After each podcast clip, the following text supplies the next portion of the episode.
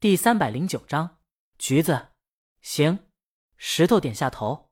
尹相上车以后，石头在帮他关车门前，在关车门前，关系问：“刚才看你神不守舍的样子，没事吧？”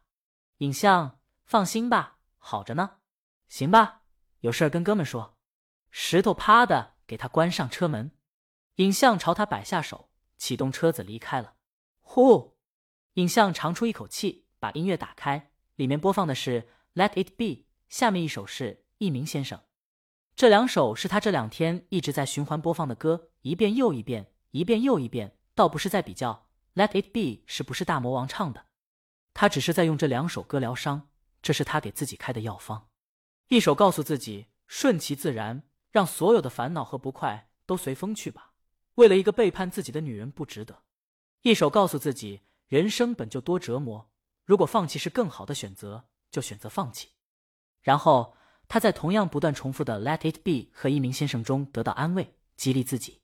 然而，人们说在黄昏的时候，人是最伤感的。尹相觉得就是在离开朋友的关心后，听着这首 “Let it be”，他委屈，他不知道自己做错了什么，怎么就这样了？操！他过不去。就在这时，前面路边出现一个身影，石头他们小剧场的小江总。他行走在马路牙子边缘，一步只踩一块砖，玩心还挺重。后面有两个女生在拿着手机悄悄跟拍他，时不时的窃窃私语。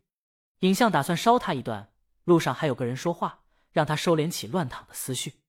尹相把车速放缓。鸣笛，江阳戴着耳机，低着头专心踩砖，从而做到雨露均沾，让每一块地砖都能承受他的力量。这是他和李青宁经常玩的游戏。待尹相又鸣笛一次以后，江阳才看见，把耳机放下。尹相放下车窗：“小江总，您去哪儿？”江阳：“地铁站。”尹相顺路，他把副驾驶上的双肩背包收拾了，我送您过去吧。江阳就上了车，谢了。尹相启动车子，江阳听到了车上播放的歌，找了个聊天的内容：“你也喜欢这歌？”是。尹相说：“这歌挺火的。”他前段时间打开音乐软件，在榜单前面听到了这首歌，然后一听就上瘾，喜欢上了。听说这首歌是大魔王唱的，为她老公的书做宣传。哦，江阳点头。车里稍微安静下来，尹相想了想，又说道：“大魔王真的厉害，复出归来后依旧吊打一切。听说天王的专辑本来应该下半年出的，干脆直接跳票到明年了，说要好好打磨打磨。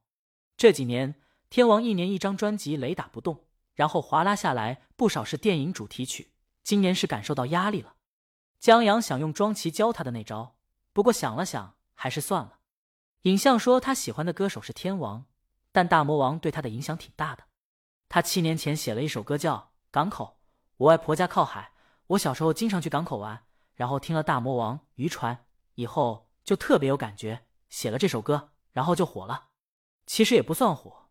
那时候大魔王和天王斗的正天昏地暗呢，其他歌手想大火都不可能，算小火就是有人听这首歌了。然后，影像忽然停住了，他很生硬的切断话题，指了指前面台子放橘子的塑料袋，吃橘子。好的，谢谢。江阳拿了一个，见放橘子旁边的袋子旁边还有一个塑料袋，里面放橘子皮，收拾的挺规整的，而且每个橘子皮都是完整剥开的橘子皮。江阳就想。自己要不要也弄规整一点？他平时都是随手一包，现在得钻研一下。哼，不用。在开车的影像看了一眼，用不到了。话虽如此，江阳看了看里面规整的橘子皮，作为一个有轻微强迫症的人，他还是努力把橘子皮包的完整。刚包完，放到塑料袋里，他手机就响了。江阳拿手机，影像自行把收音机音量调小。江阳接接通电话，喂，老婆。李青宁，你去药房买药了？身体不舒服还是哪伤了？江阳买药的时候扫码付账用了信用卡。李青宁刚才等红绿灯的时候看见消费记录了。江阳看了看手里大山茶丸，馋了。什么？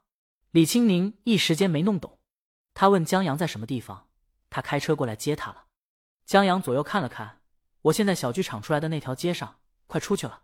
李青宁说他。也刚拐到这条路上，这条路掉头麻烦，正好他在一个能掉头的路口，他就调转车头在路边等他了。江阳答应，挂了电话，跟尹相说一声：“尹相，你老婆还挺关心你的。”“是老婆吗？”江阳看起了路边停的车，一会儿以后，江阳指了指前面的车，尹相停下来。江阳谢过他以后，小车往前面快步走去了。尹相没有启动车子离开，而是点了一根烟，看着江阳走到车边。豪车呀，难怪石头说他是富二代。江阳又朝他摆了摆手，尹相回应。江阳上了车，豪车也没动。尹相启动车子，在经过的时候，他扭头瞥了一眼豪车。小江总夫人戴着墨镜，梳着丸子头，把白皙修长脖颈露出来，一看就是大美女。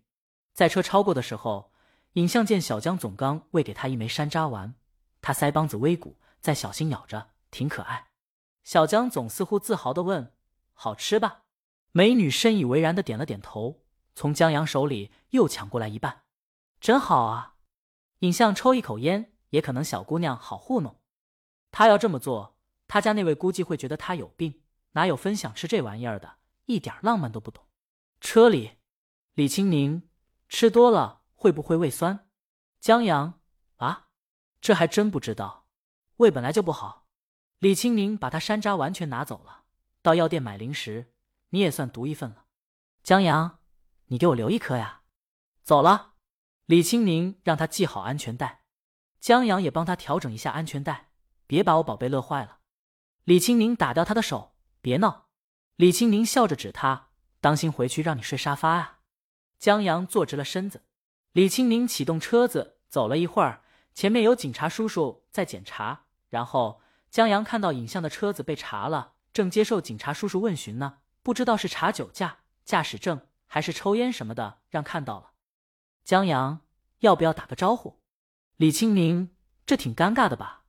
江阳，他刚把我送过来，就这么过去，是不是不厚道？